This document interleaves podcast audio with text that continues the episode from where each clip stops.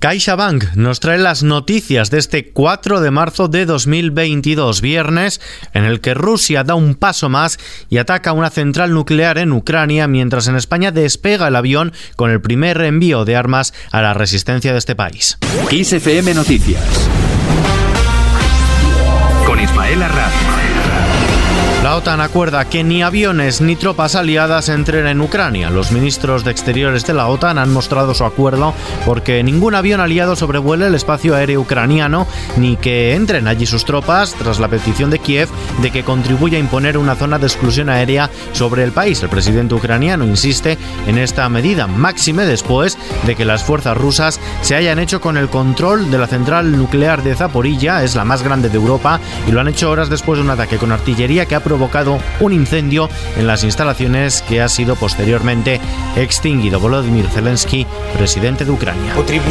Se necesita hacer una zona de exclusión aérea sobre Ucrania. Es la única forma de garantizar que Rusia no lance bombas contra instalaciones nucleares.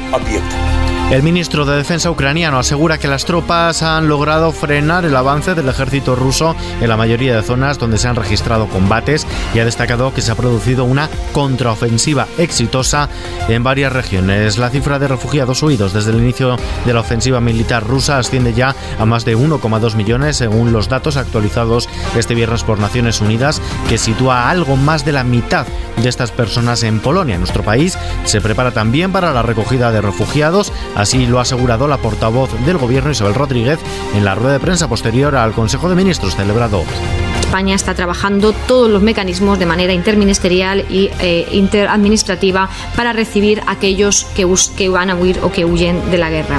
Mientras tanto, España dará a Ucrania toda la ayuda armamentística para defenderse de Rusia. Tras partir este viernes el primero de los cuatro aviones previstos con material ofensivo, la portavoz del gobierno, Isabel Rodríguez, ha preferido no detallar cuánto se podrá incrementar la ayuda armamentística que España aporte a la resistencia ucraniana. Así ha trasladado la ministra un mensaje de tranquilidad a la población española, asegurando que el gobierno trabaja de manera determinante y coordinada, destacando también una unidad en el Congreso de los Diputados. Isabel Rodríguez. Si tuviera que poner algo en valor precisamente sería también la unidad que se mostró en el Congreso de los Diputados en torno a, esos dos, a esas dos cuestiones fundamentales. Primero, el rechazo absoluto a esta invasión de Rusia en Ucrania.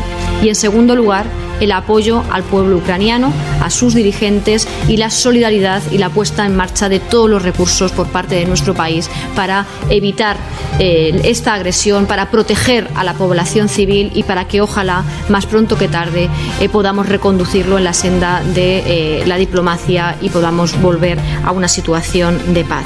Mientras tanto, el Partido Popular ha instado al Gobierno a elaborar un plan de contingencia agroalimentario que prevé el impacto que la guerra provocada por la invasión de Rusia a Ucrania pueda tener sobre el abastecimiento y el precio de los productos procedentes de ambos países susceptibles de limitaciones en la exportación.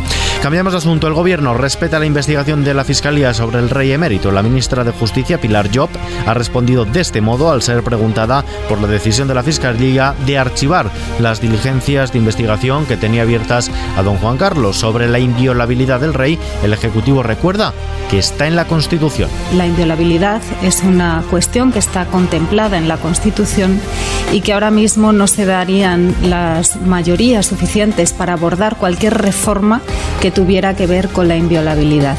Nosotros somos eh, personas que creemos que cumplimos con la Constitución, lo hemos demostrado siempre, pedimos que aquellos que no cumplen con la Constitución la cumplan y desde luego respetamos la independencia del sistema judicial. En los mercados, el empeoramiento de las hostilidades en Ucrania, donde Rusia ha atacado la mayor central nuclear de Europa, ha desplomado otro 3,63% la bolsa española, dejando el parque en niveles no vistos desde noviembre de 2020. El IBEX 35 cierra la sesión de hoy en los 7.720 puntos. El euro cae a su nivel más bajo desde mayo de 2020. El Banco Central Europeo fija el cambio en un dólar con 9 centavos. En cuanto al tiempo, el fin de semana llega marcado por el paso de un frente atlántico, dejando precipitaciones en amplias zonas de la península y Baleares, salvo en el oeste, que continuarán a lo largo de sábado y domingo en el extremo norte, Mediterráneo y también en el oeste de Andalucía. Las temperaturas bajan de manera acusada. Y terminamos. Si hay una fiesta para allá si hay una rumba para allá El salsero Mark Anthony publica hoy Paya Boy, disco en el que apuesta por la frescura que le dan compositores jóvenes que trabajan en su compañía discográfica Magnus Music, pero manteniendo su esencia, su característica voz y el desamor como tema nuclear de su carrera. Es un disco en el que reúne nueve canciones maduradas durante la pandemia, un duro periodo de pausa, alejado de los escenarios, que sin embargo le ha dado el tiempo necesario para paladear todavía más estas canciones antes de llegar al estudio de grabación.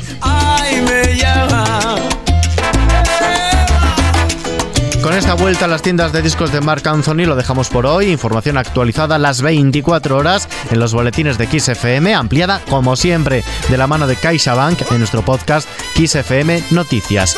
Buen fin de semana.